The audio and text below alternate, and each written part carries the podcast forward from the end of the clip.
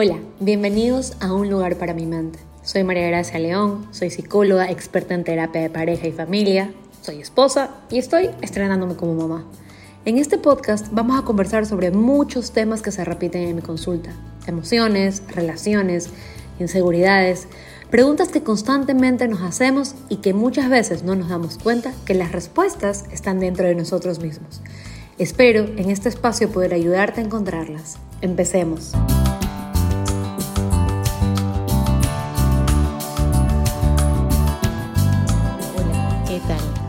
Bienvenidos al primer podcast de Un lugar para mi mente.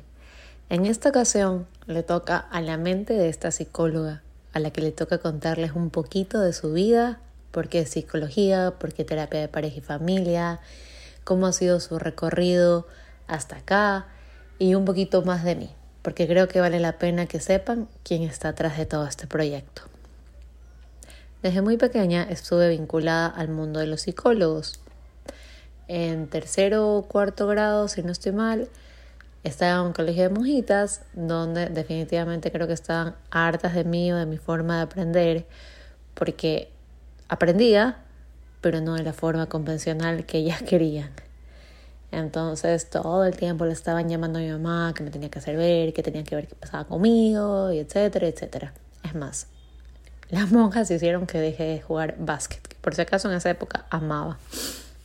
Pero bueno, este, fue a donde mi primera psicóloga, que era una psicóloga de niños. Hasta el día de hoy yo me acuerdo de ella.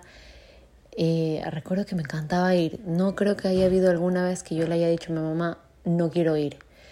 Ir al consultorio de ella era divertido, teníamos juegos, conversábamos mucho y más que nada me enseñaba a tener herramientas para concentrarme, para respirar, para aprender. Y recuerdo que nunca me dieron un diagnóstico de ADD, pero siempre dijeron que tenía rasgos bastante similares, este, que estaba por ahí, que le estaba tocando la puerta al déficit de atención. Y bueno, la verdad es que sí, a lo largo de la vida eso ha sido uno de los rasgos más, más marcados míos, que ha sido la dificultad para concentrarme, para mantenerme haciendo una actividad. A mi mente llegan miles de cosas y quiero hacer las miles de cosas a la vez. En ocasiones si no me ordeno estoy haciendo las miles de cosas a la vez. Y he aprendido con los años a parar, a ordenar, a elegir, a ver qué es lo más importante. Pero lo más importante de todo, todo, todo esto es que este, esta etiqueta o esta casi etiqueta nunca me condicionó a ser una persona no capaz sino más bien creo yo que fue lo que me vinculó al mundo de la psicología, estoy segura. Y, y, y también me encantaba que en las sesiones siempre me preguntaba a mi familia, quería saber los secretos oscuros de mi familia y de la dinámica familiar. Obviamente en esa época no tenía idea por qué me preguntaba, pero a medida que fui creciendo ya comprendí. Pero bueno, esa siempre fue como que una incógnita que tal vez en la adolescencia si, me, si miraba para atrás para eso tengo muy buena memoria, por eso me acuerdo de, no las preguntas exactas, pero creo que cuando aprendí psicología o ciertas cosas que haces en terapia, fue como que mm, estas preguntas a mí sí me las hicieron cuando era pequeña. Pero bueno, ya. La cosa es que... Ya me perdí, si vieron.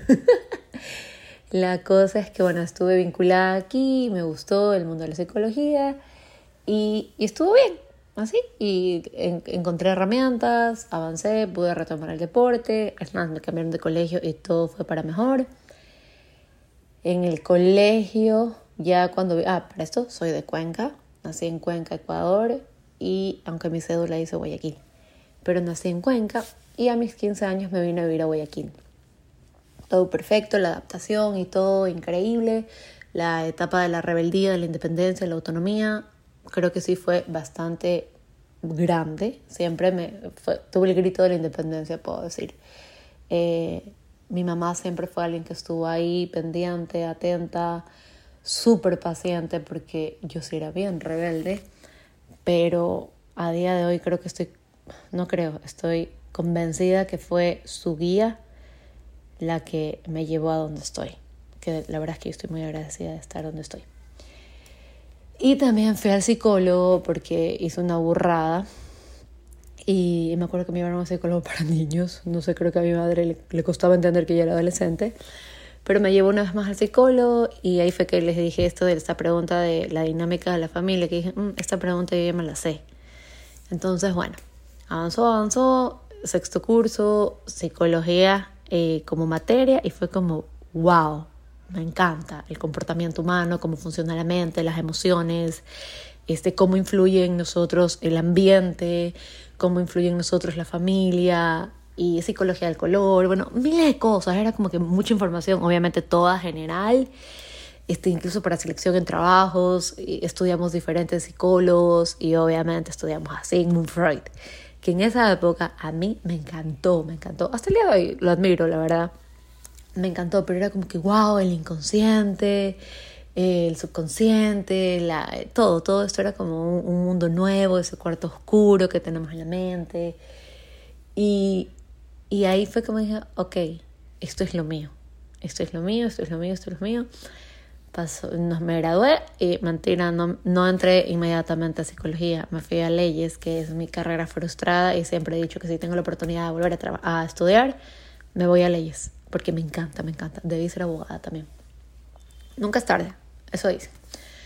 Pero bueno, ahí fue como que me encantó esta, esta materia, llegó la época de la universidad, entré a leyes y al siguiente día dije, no, esto no es lo mío, no sé por qué dije esto no es lo mío, creo que tuve una conversación equivocada porque entendí algo pésimo de cómo era leyes aquí en Ecuador y resulta que, no leyes, derecho, este, resulta que sí era como yo me lo imaginaba, pero bueno, en fin, me fui a lo que a día de hoy me apasiona, me encanta, este, es algo que digo, que, ah, ojo, siempre me preguntan, me estás analizando, me estás dice cuánto, ay, tú de ley sabes por qué está haciendo esto. Y en realidad es que no, o sea, yo fuera del consultorio, no sé si es una habilidad mía, creo que nos pasa a todos los psicólogos, no salimos a psicoanalizar al mundo entero, para nada, sino como que, sí, hay cosas que tú puedes irte dando cuenta, pero no es que sales y empiezas a dar diagnósticos en tu mente y tienes el CI10 en tu mano y vas diciendo, este es ansioso, este es depresivo, este es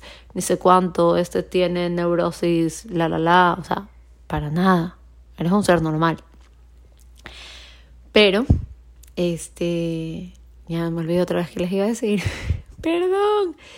Eh, bueno, ya entré a psicología, me encantó, todo perfecto, la dinámica, la mente, las emociones, las personas, el comportamiento humano, el, cómo puedes ser una herramienta para las personas.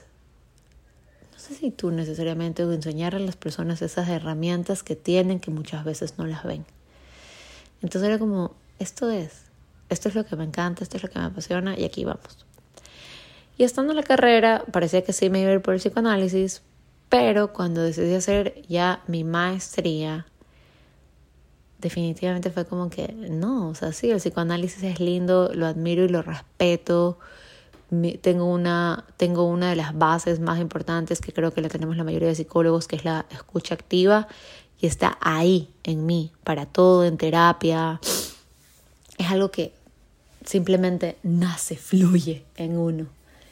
Y, y no, en el momento que escogí mi maestría, no escogí psicoanálisis, sino que me fui por terapia sistémica familiar, porque siempre, siempre regresaba a mí esa pregunta de esa pregunta que, que, me hicieron tal vez de pequeña o que me hago hasta el día de hoy o que siempre la pregunto, como cuéntame un poco de tu dinámica familiar, cuéntame un poco de tu familia, cuéntame un poco de tus relaciones, ya si no es tu familia, cuéntame un poco de tus relaciones, cuéntame un poco de tu relación con tu cuidador principal. Y ahí vas hilando, hilando, hilando, tejiendo esta, esta bufanda, vamos a decirla así, que esta vida de esta persona donde vas entendiendo un montón de cosas y vas viendo cómo a veces están utilizando un hilo que no funciona y como tú eres esa herramienta, pongámosle que eres la aguja, ¿ya? Y, y le vas diciendo como que no, ¿sabes qué? Este hilo no va a enhebrar aquí, deberías usar el acá o, o ¿qué te parece? Tal vez no deberías porque nosotros no aconsejamos, podemos direccionar, pero no aconsejamos. Pero es como que, ¿qué te parece si intentas con este hilo de acá? ¿Qué te parece si ese hilo que nunca has utilizado lo puedes implementar aquí? O mira cómo muchas veces has utilizado esto y no te funciona. Es, es eso, o sea, como esa es la función del psicólogo para mí. en la, en la terapia. Entonces era como, eso quiero ser yo.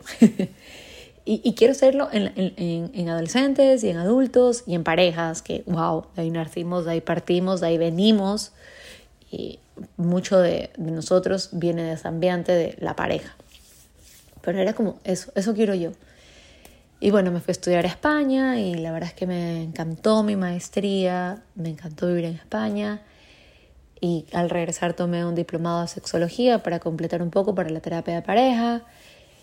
Y así, simplemente las cosas se fueron dando y cada vez que estoy en terapia, ah, después hice, hace dos años o tres años hice un, una certificación en terapia focalizada en emociones, que las emociones, por favor, nuestra piedra angular en la vida, que si es que las reconocemos, las sabemos manejar, si es que tenemos como una noción de en qué momento aparecen o qué nos están tratando de decir o cómo la una esconde a otra, tenemos como que bastante autocontrol y autorregulación de nosotros mismos. Entonces, era como, wow, eso también, eso yo también quiero. Y puedo hacer miles de certificaciones más porque la verdad es que me apasiona muchísimo todo lo que tiene que ver con psicología.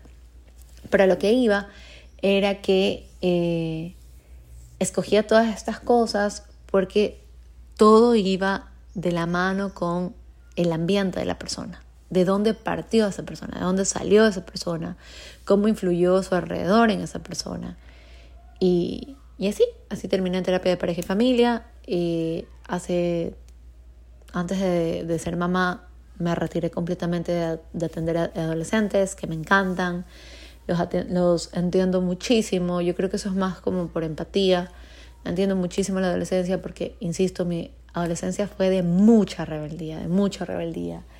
Eh, el grito de autonomía estaba ahí, el, probar límites. Gracias padres, fueron bastante, bastante buenos y me guiaron ahí, con mucha paciencia. Pero decidí dejarlos porque definitivamente dije, no, ya, suficiente adolescentes, vamos adultos, es como con quienes ahorita me está yendo súper bien y el mundo de las parejas pues desde que regresé de Madrid, o sea, siempre he estado ahí aunque en algún momento de mi vida, antes de que me case, eh, habían personas que te preguntaban como, pero no has casado, ¿cómo vas a hacer terapia de pareja y familia? Y la verdad es que no tienes que estar en una situación, o sea, no tienes que estar dentro haberte casado. Yo no, yo no, yo no hago terapia porque me casé y, te puedo hablar desde mi experiencia, porque ese no es el fin de la terapia. El fin de la terapia es trabajar en ti y en tu experiencia y en lo que te está pasando y utilizar la teoría y llevarla a la práctica para que resurjas en tu vida, resurjas en tu relación, tomes la mejor decisión y punto. Yo no te puedo decir, mira, a mí me sirvió esto, tú deberías hacer esto. Eso ya no es terapia, eso es, no sé, eso es consejo de entender que ese no es el punto de los psicólogos. Pero si hubo siempre ese cuestionamiento, a día de hoy ya no lo tengo. No sé si porque me casé o porque ya por fin entendí que no tenía que casarme para eso, porque problemas de pareja, acá también tenemos. Y se me olvida la teoría y se me olvida, o sea, es como, no, no tiene nada que ver uno con otro. Y aún cuando era súper joven, cuando recién llegué con mi maestría, también me entendía súper bien con las parejas y nos iba súper bien. Y gracias a esas parejas que tuvieron un voto de confianza en esta mujer que para esa época no estaba casada. Y así fue. Y bueno, ahora me estoy estrenando como mamá. Este es ha sido un camino muy bonito. No quiero romantizar la maternidad, pero para mí, en mi experiencia, ha sido maravilloso. Y una de las razones por las cuales me he demorado tanto, tanto, tanto, tanto en hacer este podcast es porque definitivamente yo me voy a autodiagnosticar. Tengo el síndrome del impostor.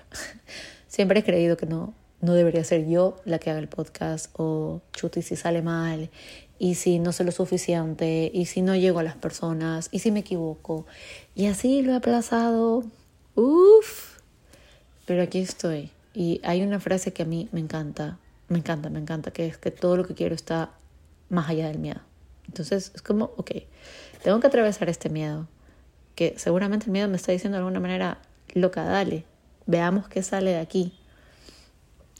Y y bueno, pues aquí estamos, listos para compartir.